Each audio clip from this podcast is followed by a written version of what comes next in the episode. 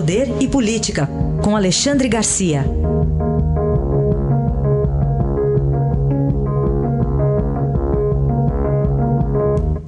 Oi, Alexandre, bom dia. Bom dia, Carolina. Começar falando sobre, acho que a grande, o grande sonho de todo governante, ou pelo menos é, dos que elegeram ele, que é a desoneração da folha de pagamento. Pois é, eu acho que é dos que elegeram e dos que votaram contra ele também, porque é todo mundo que tenha empregado gostaria, sonha com isso, como você disse. Né? A equipe econômica ontem, através do novo secretário da Receita, Marcos Sintra, anunciou que vai haver desoneração da folha de pagamento. E não é assim aquela desoneração que vem sendo feita desde 2011 para alguns setores, aqueles que são mais uh, que pressionam mais, que têm melhores lobistas ou aqueles que estão em situação mais difícil, mas para todo mundo. Ele chegou a usar o termo desoneração ampla, universal, geral e sistêmica. O que significa isso? Menos encargo sobre a folha de pagamento. Hoje em dia, né, é tão caro empregar que a maior parte da população ativa brasileira já está na informalidade, está fora do registro da, da, do, da carteira de, de trabalho, porque na carteira de trabalho, no registro, no pagamento de todos os encargos, cada assalariado custa dois para quem dá emprego. Então isso pode estimular a volta do emprego, né, a recuperação dos postos de trabalho perdidos e, sobretudo, a, a vontade de ficar registrado, eh, prestando todos os direitos trabalhistas, todos os, os direitos do trabalhador, décimo terceiro, férias, essa coisa toda. Né? É, é, uma medida que, que vem desonerar uh, o, o, o empregador e, ao mesmo tempo, estimular o emprego. Né? E, inclusive, é bom a gente lembrar que não vai se gastar mais dinheiro da folha de pagamento para sustentar o Ministério do Trabalho.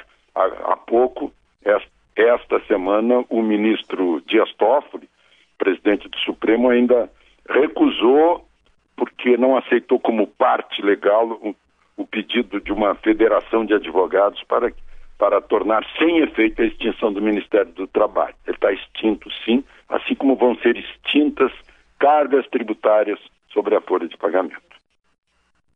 O Alexandre, na semana passada, os funcionários da presidência retiraram do Planalto os quadros com o retrato oficial do ex-presidente Michel Temer e está chegando agora a foto nova, né? Pois é, assim que for impressa a foto nova nas gráficas, né? Que é, é uma tradição brasileira. Uh, eu pensei que tinha começado com Getúlio Vargas, o ditador Getúlio Vargas, né? Uh, mas me disseram que, que foi antes disso. Né? Tinha foto dele em toda parte. Eu lembro quando era menino, Getúlio Vargas estava presente em toda parte. Houve até uma marchinha de carnaval dizendo: bota o retrato do velho outra vez, bota é no mesmo lugar. Sorriso do velhinho faz a gente trabalhar. Né? Quando ele foi eleito, aí em 1950 voltou Getúlio Vargas pelo voto. Mas, enfim, voltando a, a Bolsonaro, ele não esperou sequer para tirar a bolsa de colostomia né, da facada que tentou matá-lo no dia 6 de setembro. Só vai tirar essa bolsa dia 28 de janeiro, mas tirou foto antes, é tradicional, com a faixa presidencial. Ontem à noite ele estava lá num, num jantar que foi oferecido em despedida do, é, é, do, do, comandante do Exército, general Vilas Boas, estava bem é, alegre, eufórico, recebendo cumprimento de todo mundo. Aliás, eu gostaria de registrar, eu estava lá também, o bom humor de uma pessoa com uma doença degenerativa grave, como é o caso do general Vilas Boas.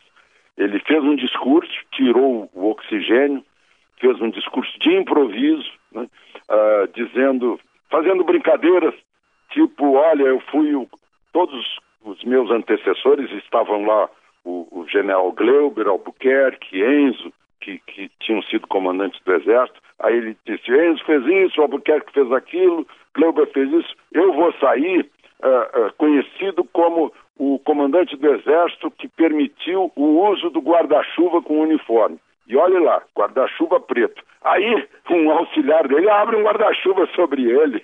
Né? E ele disse assim: o grande problema agora é saber se faz a continência na aba do boné ou na aba do guarda-chuva. Né?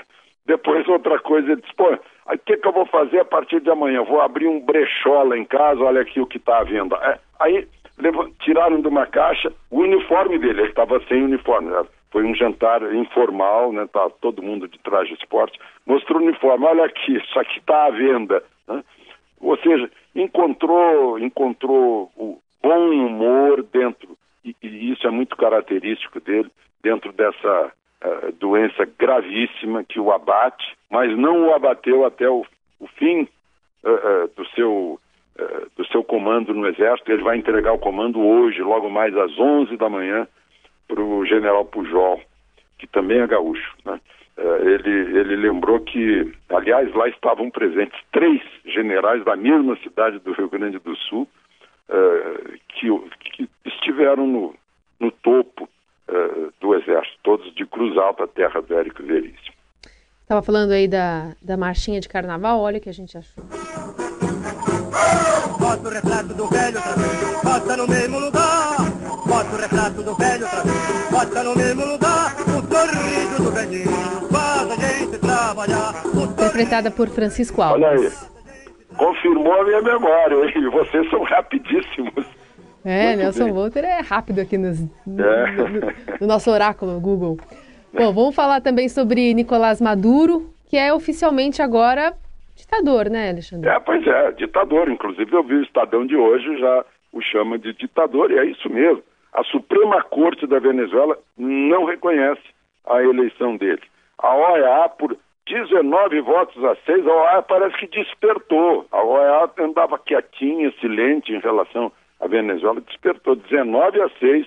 Conselho Permanente da OEA não reconheceu essa eleição do Maduro. A mesma coisa a União Europeia, disse que foi uma, uma reeleição ilegal. Né? O, o, Paraguai rompeu relações com a Venezuela. E, e por coerência, né, já que tem afinidade com ditaduras, a presidente do PT, Gleisi, Gleisi Hoffmann, estava lá. Né? Ela e o Evo Morales.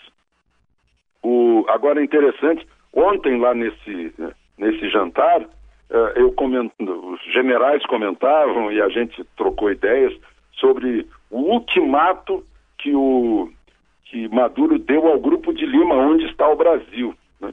Mas o ultimato que foi quase elogiado, porque o ultimato teve uma saída diplomática e não pelas armas é, na questão de uma manifestação do Grupo de Lima a favor da Guiana na disputa do território de Essequibo, que é um território riquíssimo em petróleo. A Guiana está pedindo ajuda para os Estados Unidos, pediu para o Grupo de Lima, o Grupo de Lima reconheceu os direitos da Guiana e, e, e, e, e tampouco reconheceu a eleição de Maduro. Maduro ficou furioso, deu um ultimátum, 48 horas para voltarem atrás, ou tomaremos, disse Maduro, medidas enérgicas diplomáticas. Né? Então, isso foi elogiado, porque o Grupo de Lima, na verdade, pôs Maduro contra a parede, ele não poderia uh, deixar sem resposta, seria uma fraqueza dele em relação à Guiana, mas deu uma resposta diplomática e isso foi elogiado. Agora, uh, sobre Maduro ficar ou não no poder vai depender dos venezuelanos, não tem ninguém pensando em interferir em assuntos internos da Venezuela. Aliás, você lembrou do Evo Morales, que está transitando bem, né? Veio na sede é, do é. Bolsonaro é depois verdade. do Maduro, né? É, hoje eu vi na, na rede social alguém perguntando como se como se pronuncia, como se diz realpolitik em Quechua. achei, achei muito boa a observação. É muito bom mesmo. Muito bem, esse é Alexandre Garcia, que volta na segunda-feira para mais uma participação aqui no Jornal Dourado. Bom fim de semana. Aproveitem o fim de semana.